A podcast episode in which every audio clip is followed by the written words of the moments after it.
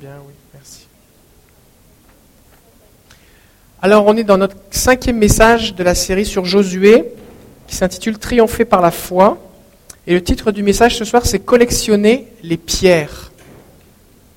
On va lire le texte dans Josué chapitre 4. Josué est le cinquième livre de la Bible.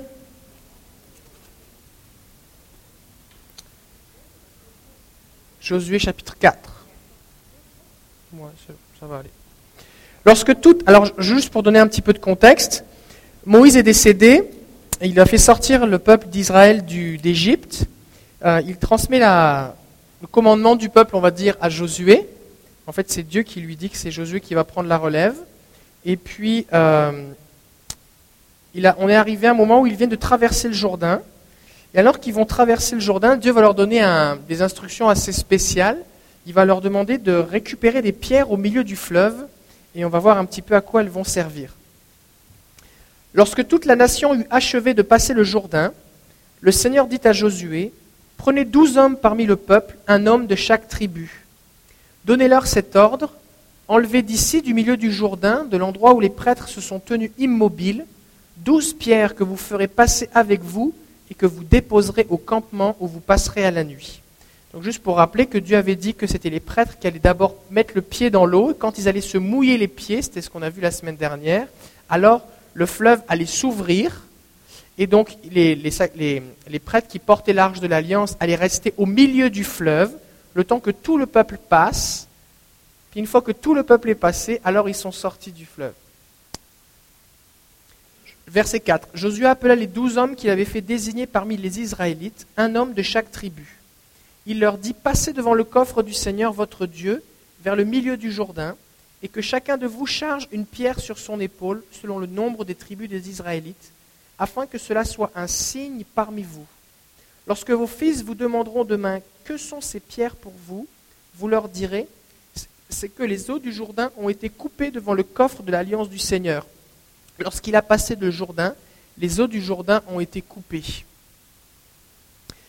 Ces pierres seront pour toujours un rappel pour les Israélites. Les Israélites firent ce que Josué avait ordonné. Ils enlevèrent douze pierres du milieu du Jourdain, comme le Seigneur l'avait dit à Josué, selon le nombre des tribus des Israélites. Ils les firent passer avec eux au campement et les y déposèrent. C'est ça. On va continuer, on va continuer de lire tout le chapitre. Je vais lire avec toi parce que comme ça, on a la même version. Je vais lire la même version que sur l'écran, ça va être plus facile pour suivre. Les enfants, euh, c'est ça, verset 9. Tu peux défiler le verset d'après. Ok. Josué dressa aussi douze pierres au milieu du Jourdain, à la place d'où s'étaient arrêtés les pieds des sacrificateurs qui portaient l'arche de l'Alliance, et elles y sont restées jusqu'à ce jour. Donc au milieu du fleuve, il y a un monument avec douze pierres. Et puis ils prennent douze pierres qui sont au milieu du fleuve et ils, les amènent dans le camp, ils en font un monument verset suivant. Les sacrificateurs qui portaient l'arche se tinrent au milieu du Jourdain jusqu'à l'entière exécution de ce que l'Éternel avait ordonné à Josué de dire au peuple, selon tout ce que Moïse avait prescrit à Josué, et le peuple se hâta de passer. Lorsque tout le peuple eut achevé de passer, l'arche de l'Éternel et les sacrificateurs passèrent devant le peuple.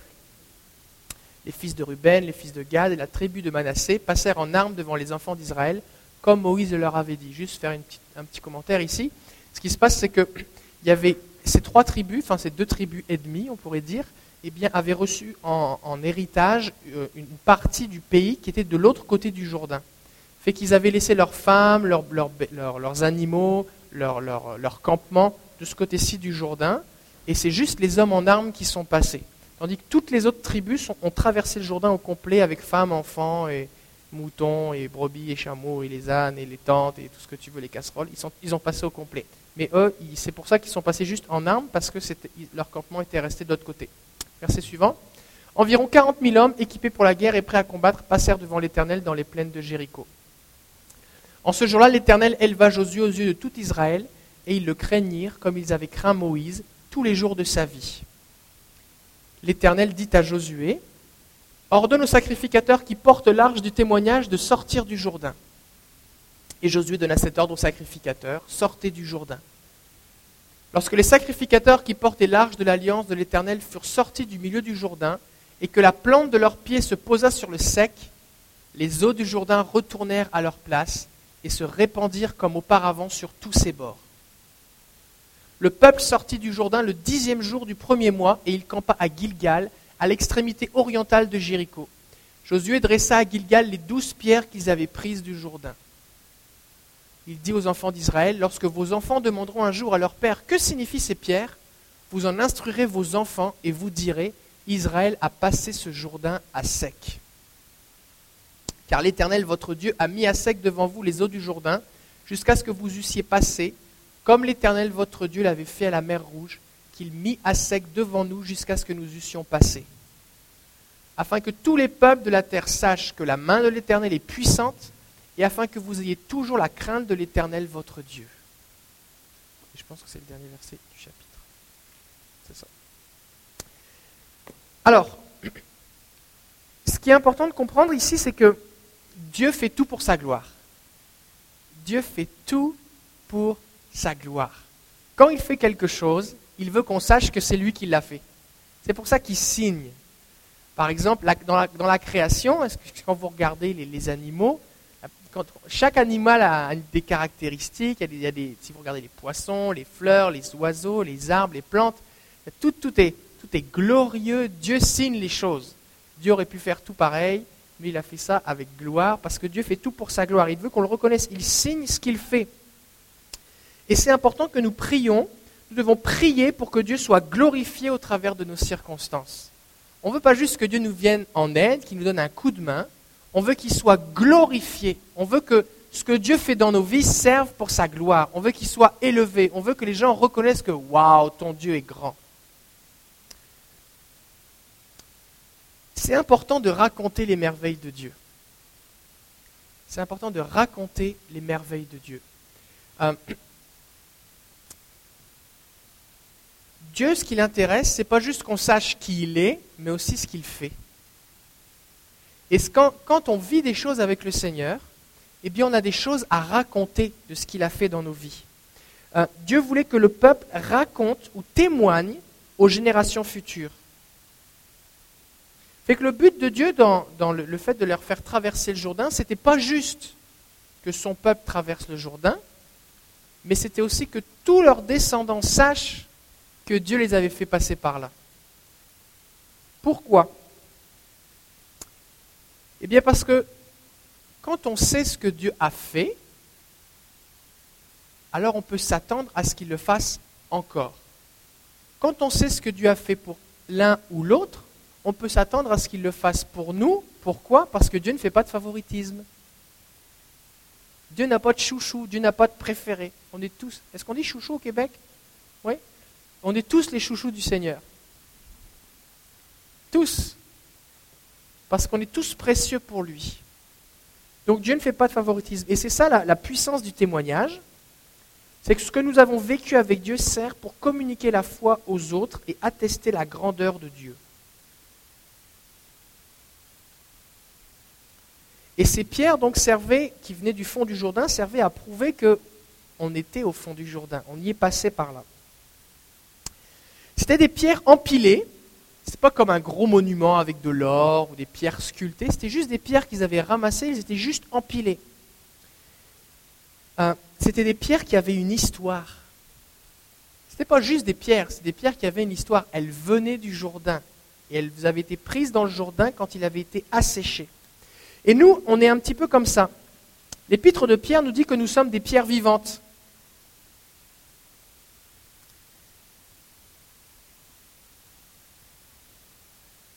Des fois, les gens, quand ils nous voient, peuvent dire bah, on est juste des gens normaux. Oui, mais on a une histoire à raconter. On a vécu des choses avec Dieu. On a vécu des choses avec Dieu. On n'est pas juste des pierres vivantes. On est des pierres vivantes qui ont une histoire. Tout d'abord, le Jourdain est un fleuve boueux. Et nous, on était dans la boue du péché et Jésus nous en a sortis. Donc déjà, il y a eu un avant et un après. Jésus nous a transformés. Une deuxième chose, c'est que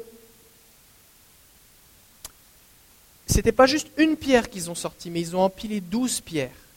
Et ces douze pierres représentaient le peuple. Et nous, en tant qu'Église, nous sommes appelés aussi à être ensemble parce que c'est les pierres vivantes qui constituent un édifice spirituel pour le Seigneur. Et c'est ensemble aussi, il y a quelque chose qui se communique en tant que communauté lorsqu'on est ensemble. Et ce regroupement allait intriguer les générations futures. Mais pourquoi est-ce qu'on a douze pierres qui sont là empilées? Et le but, c'était d'attirer la curiosité. Et de la même façon, eh bien, l'Église eh bien, est un regroupement de personnes qui sont reliées juste par le fait qu'elles ont été transformées par Jésus-Christ. Quand on regarde ici les, gens qui sont représentés, on a des gens de plusieurs nations, on a des gens de tous les âges, on a des hommes et des femmes, on a des gens qui ont des enfants, on a des jeunes, on a des gens qui ont toutes sortes d'arrière-plans sociaux, culturels, euh, euh, d'éducation, de niveau d'éducation, de, de, de, de métiers représentés, de formations différentes. Et pourtant, on se tient ensemble à adorer le Seigneur. Et les gens, en fait, quand ils nous voient, eh bien, devraient se poser aussi ces questions. Ils devraient pouvoir nous poser ces questions, mais c'est quoi ton histoire? Si quelqu'un vient voir et dit, mais c'est quoi ton histoire avec Jésus? Qu'est-ce que le Seigneur a fait pour toi? Pourquoi est-ce que tu te réunis ici pour louer le Seigneur, pour l'adorer, pour lire la Bible, pour prier? Quelle est ton histoire? Et de la même façon que Dieu voulait que les enfants des enfants des enfants des enfants de ceux qui avaient traversé le Jourdain posent des questions à leurs parents en disant Mais pourquoi ces pierres sont empilées? C'est quoi leur histoire? Eh bien, Dieu veut qu'au travers de nous aussi, les gens puissent connaître notre histoire pour pouvoir connaître Dieu. La Bible nous dit que dans Josué 4, 24, ça dit Afin que tous les peuples de la terre sachent que la main de l'Éternel est puissante et afin que vous ayez toujours la crainte de l'Éternel, votre Dieu. Euh, le but vraiment du témoignage, c'est que les gens connaissent Dieu, connaissent la puissance de Dieu. Et souvent, nous, on a tendance à, rester comme une pierre muette. Mais c'est une fois qu'on connaît l'histoire que là, la gloire revient à Dieu. C'est pas parce qu'on dit juste je suis chrétien ou je vais à l'église que les gens savent qui est Dieu et ce qu'il a fait. C'est quand on commence à raconter ce qu'il a fait pour nous. C'est quand les gens posent des questions. Pourquoi? Et Dieu, c'est un petit peu comme ça qu'il veut fonctionner. Il ne veut pas qu'on vienne s'imposer aux gens, mais il veut que les gens nous posent des questions. Il voulait que les enfants, c'était pas vous raconterez cette histoire à vos enfants, vous allez laisser les pierres là, et vos enfants vont vous poser des questions, et quand ils vous poseront des questions, vous leur raconterez l'histoire. Et Dieu veut qu'on fonctionne de cette façon-là. Eh bien, euh, euh, parce que nous, transportons eh la gloire de Dieu. Nous avons quelque chose à partager, à communiquer. 2 Corinthiens, chapitre 4, verset 7 nous dit que ce trésor que nous portons, nous le transportons dans des vases faits d'argile que nous sommes. Et quand tu regardes un vase d'argile, deux vases d'argile se ressemblent. Mais s'il y en a un qui est vide ou qui est rempli de choses banales, et s'il y en a un qui est rempli d'un parfum précieux ou de quelque chose de précieux, c'est seulement quand tu l'ouvres ou quand tu déverses le contenu ou quand tu regardes ce qu'il y a dedans que tu peux voir la différence. Et des fois, les gens eh bien, ne, vont, ne vont expérimenter Dieu, ne vont goûter Dieu qu'en expérimentant, qu'en découvrant ce qu'il y a à l'intérieur de nous. Il y a un trésor. Quand on devient chrétien, même si souvent notre visage change parce qu'il y a une paix, il y a une joie, il y a une, il y a une qui sur nos visages, eh bien, c'est seulement en voyant ce qu'on a à l'intérieur que les gens vont pouvoir expérimenter Dieu. Alors, ce qu'on pourrait dire un petit peu, c'est que Dieu veut qu'on collectionne des pierres dans nos vies. Et ces pierres représentent des témoignages de ce que Dieu a fait pour nous.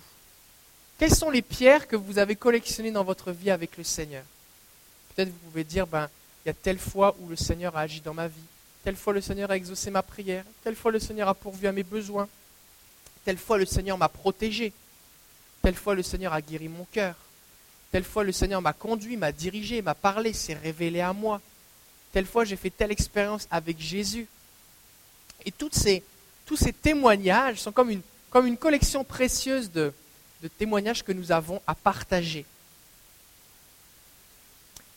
Et le but, le but de Dieu, c'est que les gens puissent nous poser des questions en rapport avec euh, ce que Dieu a fait pour nous.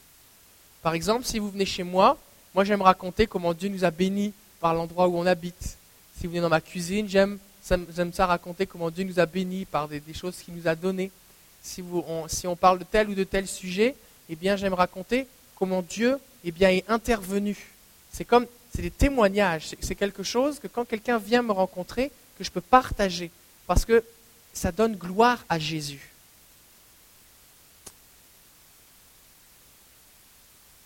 Alors les gens ont besoin, si on veut pouvoir témoigner efficacement, ils ont besoin de voir ce que Dieu fait dans notre vie. Ils doivent pouvoir nous poser des questions. Et c'est comme ça qu'ils vont avoir le goût de nous suivre. Des fois, on veut, on veut parler de Jésus aux gens, puis on veut parler, parler, parler, dire des... On veut argumenter sur Dieu. Mais les gens, ils ont besoin de goûter ce que nous vivons avec le Seigneur. Les gens ont besoin de l'expérimenter. Et, euh, un jour, il y a une femme qui disait à son mari, tu sais chérie, ce qui m'exaspère le plus avec nos enfants, c'est que peu importe ce qu'on leur dit, ils font toujours ce qu'on fait.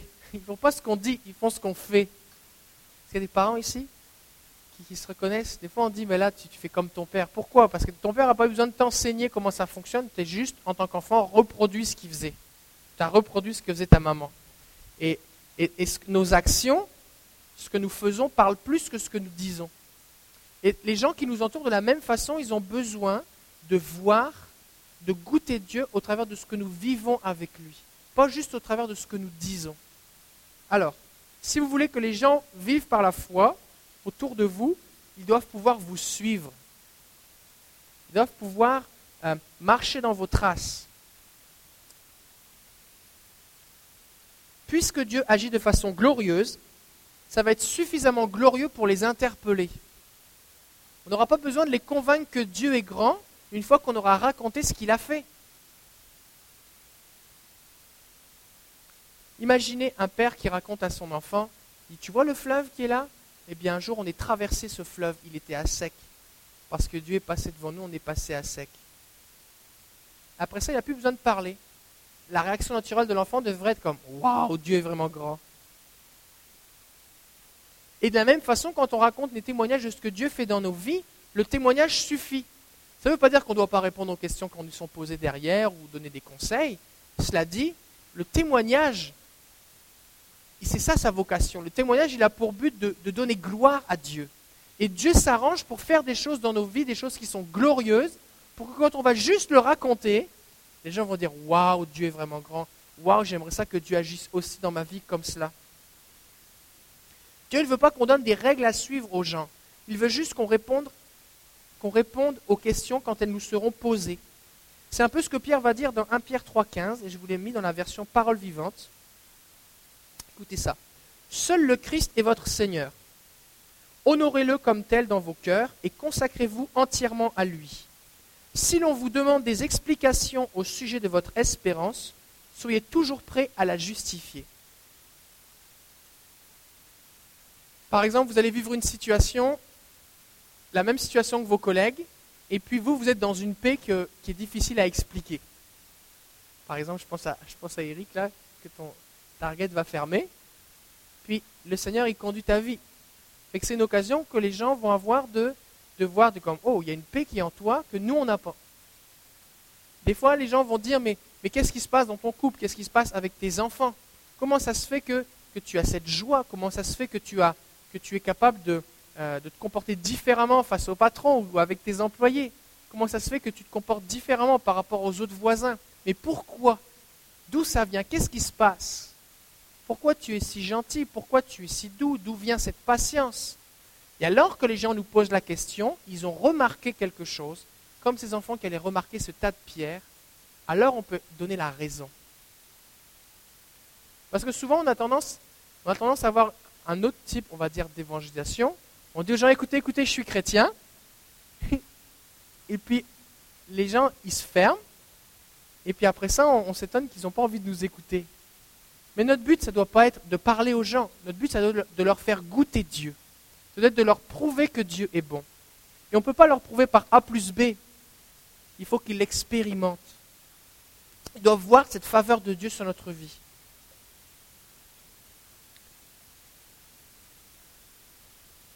Si nous marchons par la foi, alors on va avoir un héritage à laisser à nos enfants, à ceux qui passent derrière nous. Parce que tu ne peux pas dire, voici le témoignage de ces pierres, si tu n'es pas toi-même passé dans le Jourdain avant. Et pour passer dans le Jourdain, il fallait qu'ils suivent Dieu par la foi. Et des fois, on se dit, mais là, qu'est-ce que j'ai, qu'est-ce que j'ai à partager, qu'est-ce que j'ai à raconter? Si tu marches par la foi, tu as un héritage spirituel à communiquer. Il y a quelque chose que tu laisses derrière toi, qui parle pour toi, qui parle pour tes enfants, qui parle pour tes petits-enfants, pour tes neveux, pour tes nièces, pour ceux qui te suivent. Il y a peut-être des gens ici qui disent, mais moi, je pense que je n'ai pas beaucoup d'héritage spirituel. Il a jamais trop tard pour commencer. Dès que tu te mets à commencer à marcher par la foi, tu vas traverser des Jourdains, tu vas remporter des victoires. Dieu va agir et faire des choses. Et je vous encourage à, noter les témoignages de ce que Dieu a fait dans votre vie. Conservez-les précieusement. Comme ça, vous pouvez simplement les communiquer et les partager. Et ça va donner gloire à Dieu. Alors c'est ça un petit peu l'idée, c'est collectionner les pierres et laisser les gens vous poser des questions. Ce que j'aimerais qu'on discute maintenant ensemble dans le petit groupe, c'est il y a plusieurs questions. On n'est pas obligé de répondre à toutes les questions. Tout le monde n'est pas obligé de répondre à toutes les questions. Tout le monde n'est pas obligé de parler, je le rappelle. Mais j'ai mis plusieurs questions. Comme ça, il y en a peut-être une qui, peut-être vous, vous avez plus envie de parler de l'une ou l'autre. Est-ce qu'on vous a déjà posé des questions sur votre foi sans que vous ayez sollicité les gens? C'est-à-dire que les gens disent, ben là, toi, t'es, toi, es différent là. Tu es, différent. Tout le monde parle sur le patron, mais toi, tu, tu fais pas ça. Toi, c'est bizarre, tu es honnête comme. J'ai jamais vu du monde honnête comme ça. Comment ça se fait que tu es joyeux de même? Qu'est-ce qui se passe? Il y a quelque chose. Quand je suis à côté de toi, je me sens bien. Qu'est-ce qui se passe? Qu'est-ce que tu as Ou bien tu as donc bien changé. Qu'est-ce qui se passe? Est-ce que les gens vous ont déjà posé des questions? Donc, ça, c'est. Si la réponse c'est oui, partagez un petit peu le contexte, puis qu'est-ce qui s'est passé? D'accord? Quand Dieu agit dans votre vie, est-ce que vous gardez les choses pour vous seul ou est-ce que vous les partagez, vous proclamez la gloire de Dieu? Est-ce que vous êtes plutôt du genre de quelqu'un qui, garde ses bénédictions pour lui, ou alors qui racontait ce que Dieu a fait? Euh, Est-ce qu'il y a chez vous des choses? Ça peut être un objet qui vous rappelle quelque chose, ça peut être euh, un, souvenir. Est-ce que vous avez chez vous des, choses qui sont comme des pierres qui, témoignent? Est-ce que vous avez euh, quelque chose que vous pouvez dire, ben oui, ça, le Seigneur l'a fait Et des fois, on l'oublie. On dit, ah ben oui, le Seigneur l'a fait, mais c'est du passé, c'est fini. Non, non, c'est pas fini. Parce que le même Dieu qui l'a fait veut le faire encore pour toi, mais aussi pour les autres. Et les gens, en venant chez toi en venant à ton contact, peuvent expérimenter la bonté de Dieu quand tu vas leur raconter ce qu'il a fait pour toi. Et même si ça s'est passé il y a 30 ans, même si c'était il y a longtemps, même si c'était dans un autre pays, c'est le même Dieu et il agit encore. Euh, est-ce que vous avez déjà reçu de la foi en écoutant le témoignage d'un frère ou d'une sœur sur un sujet précis? Quelqu'un vous a raconté un témoignage et puis vous avez eu la foi et, ça s'est produit dans votre vie. Alors racontez à quel sujet Qu'est-ce que ça a produit comme résultat? Et est-ce que vous avez à votre tour transmis à d'autres ce que Dieu a fait dans votre vie Donc c'est un petit peu ça l'idée de, ce sur quoi on veut discuter maintenant. Et le but, c'est que on fera la suite à. Je ne sais pas si on aura le temps de faire tout la, suite après, c'est pas grave, on va prendre le temps de discuter là, ensemble, de partager. Et puis l'idée c'est que quand vous, quand vous, euh, quand vous partagez quelque chose, c'est quelqu'un qui dit ben moi, moi ça je voudrais le vivre. Parce que le but là c'est de, susciter la foi dans la discussion, ok? Fait que si quelqu'un dit ben moi j'aurais besoin de ça, bah, priez simplement pour la personne. C'est bon? Est-ce que les consignes sont claires? Ok, alors euh, on va pouvoir discuter tranquillement. Je pense qu'on est capable de faire deux groupes avec les gars, ça va être plus facile pour jaser. Hein? Fait qu'on peut couper l'enregistrement là. Soyez bénis ceux qui nous écoutez sur Internet. Mets-le en pause peut-être.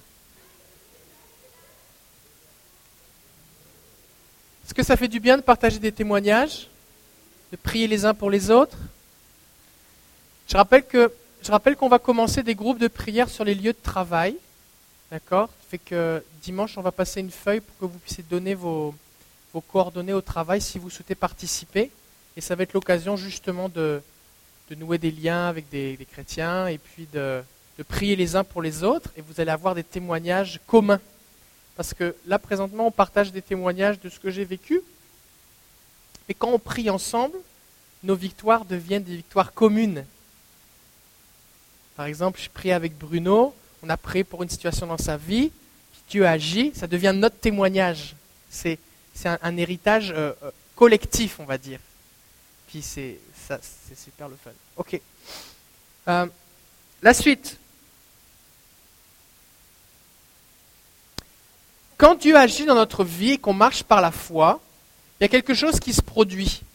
C'est qu'on reçoit une autorité de la part de Dieu. Recevez l'autorité de Dieu. Parce que quand Dieu a dit à Josué, c'est toi maintenant qui prends la relève de Moïse, Moïse, euh, Josué était juste l'assistant de Moïse. Ben oui, était juste l'assistant de Moïse. Mais quand ils ont traversé le Jourdain sur l'ordre de Josué qu'il avait reçu lui-même de Dieu et que le Jourdain s'est ouvert, alors le peuple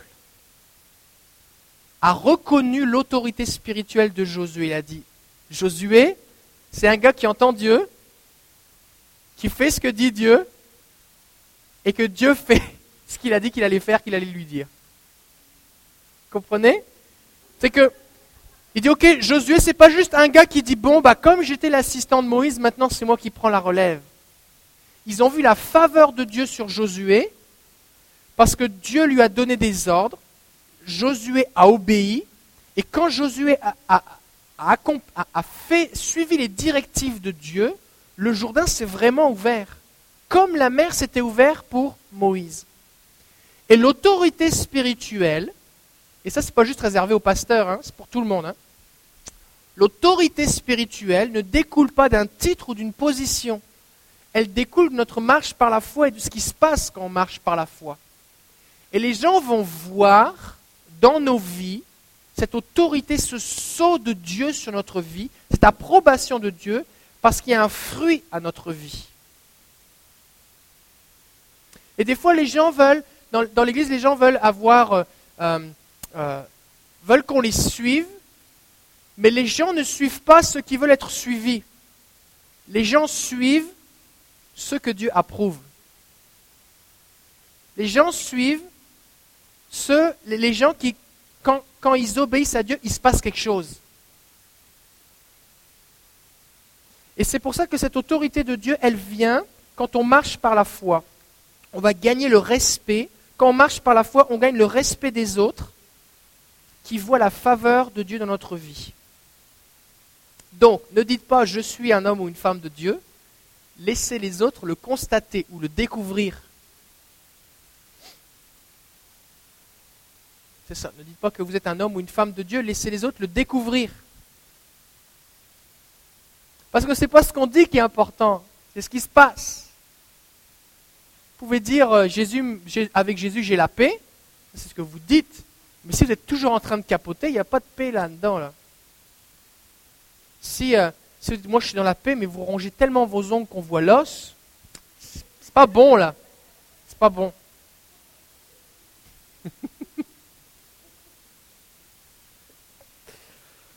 Une autre chose qui se passe quand on marche par la foi, non seulement on reçoit une autorité spirituelle, mais aussi ça décourage l'ennemi. Décourager l'ennemi. Quand ils ont traversé le Jourdain, tout le monde a su que le Jourdain était asséché. Parce qu'à la différence de la mer rouge, quand Moïse traverse la mer rouge, ça dit que la mer s'est fendue en deux il y a eu un chemin qui s'est tracé, mais le chemin, il était visible juste d'un côté et de l'autre bord. D'accord? Tous les gens qui étaient sur les rives de la mer n'ont pas forcément vu ce chemin. Ils ont entendu parler que le peuple avait traversé, que Pharaon avait été englouti dans la mer, mais ils n'ont pas tous vu le chemin. Sauf que le Jourdain, c'est un fleuve. Un fleuve, ça coule. D'accord Si, imaginons qu'on devait traverser le Saint-Laurent, et que Josué traverse le Saint-Laurent à Montréal, à Québec, on s'en rendrait compte. Pourquoi parce qu'on ne verrait plus le fleuve. Parce que là où Dieu met un stop au fleuve, par exemple, imaginons qu'à à, Montréal ou à Pierrefonds, eh bien, le fleuve s'arrête. Il y aurait une étendue d'eau à Montréal, comme une grosse inondation, d'accord? C'est comme un barrage. Mais jusqu'à Québec et jusqu'en Gaspésie, il n'y aurait plus d'eau. À moins que la mer embarque de l'autre côté. Mais ça se verrait sur une longue distance. Et à l'endroit où Josué a traversé jusqu'à la mer Morte, puisque le Jourdain se jette dans la mer Morte, il y a 70 kilomètres. Donc sur 70 km, le fleuve s'est asséché d'un seul coup. Fait que tout le monde était au courant. Parce que là, on parle de millions de personnes qui ont dû traverser. D'accord? Fait qu'ils n'ont pas traversé en cinq minutes. Hein. Ils avaient des chariots, ils avaient des animaux, ils avaient toutes sortes de choses. Ils n'ont pas traversé sur un pont, ils ont traversé sur un fleuve à sec. Donc ils devaient descendre la berge, marcher dans le, dans le lit du fleuve et remonter. On parle de millions de personnes. Donc ça a pris un petit moment. Et tout le monde a été au courant. Et ça nous dit que lorsque tous les rois des Amoréens à l'occident du Jourdain et tous les rois des Cananéens près de la mer apprirent que l'Éternel avait mis à sec les eaux du Jourdain devant les enfants d'Israël jusqu'à ce que nous ayons passé, ils perdirent courage et furent consternés à l'aspect des enfants d'Israël. Ce qui s'est passé, c'est que quand on marche par la foi, Dieu fait des choses dans nos vies. Et l'ennemi le voit. Et il commence à avoir peur de nous. Est-ce que vous avez envie que l'ennemi ait peur de vous? Commencez à marcher par la foi, à obéir au Seigneur, à l'écouter, à faire ce qu'il vous dit, à suivre ses instructions. L'ennemi va trembler devant le peuple de Dieu parce qu'il marche par la foi à sa suite. En fait, c'est de Dieu qu'il a peur, pas de nous. Fait que si tu veux que l'ennemi tremble devant toi quand tu marches, il faut que tu suives le Seigneur. Comme ça, l'ennemi va voir le Seigneur et il va avoir peur. Si tu fais ta vie chrétienne tout seul dans ton coin à faire tes choses et que le Seigneur n'est pas avec toi, ben tu te retrouves tout seul face à l'ennemi. Lui, il n'a pas vraiment peur de toi.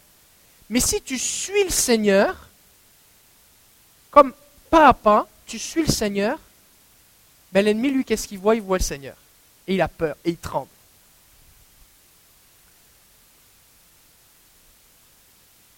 Rien ne peut arrêter le peuple de Dieu quand il marche par la foi. Pas même la mer, pas même un fleuve, rien. Et je rappelle encore une fois que marcher par la foi, ce n'est pas être optimiste, ce n'est pas être présomptueux, ce n'est pas dire oh, je vais faire quelque chose par la foi puis ça va aller. Ce n'est pas de l'espoir. La foi, c'est faire ce que Dieu dit. Si Josué avait dit, tiens, j'ai une idée, on va se garrocher dans le fleuve, on va se jeter dans le fleuve, puis on va bien voir, peut-être il va s'ouvrir comme la mer, sans avoir reçu les instructions de Dieu, rien ne se serait passé, ce serait juste noyé. Ou ils auraient été juste mouillés. Mais c'est parce que Dieu l'avait dit.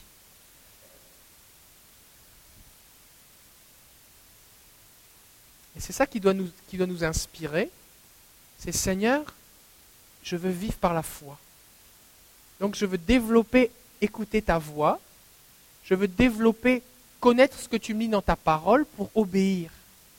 Et tu vas faire des choses glorieuses dans ma vie. Alors je vous encourage, je vous encourage à, faire comme un inventaire dans votre vie de tout ce que Dieu a fait. Ah, oh, ça, il y en a trop. Si vous faites cet, prenez le temps de temps en temps de faire cet inventaire de ce que Dieu a fait, vous allez être encouragé. Est-ce qu'il y a des gens ici en racontant des témoignages vous vous êtes vous-même encouragé en racontant votre propre témoignage, ça vous a fait du bien. Ça vous a rappelé ce que Dieu a fait. Oui?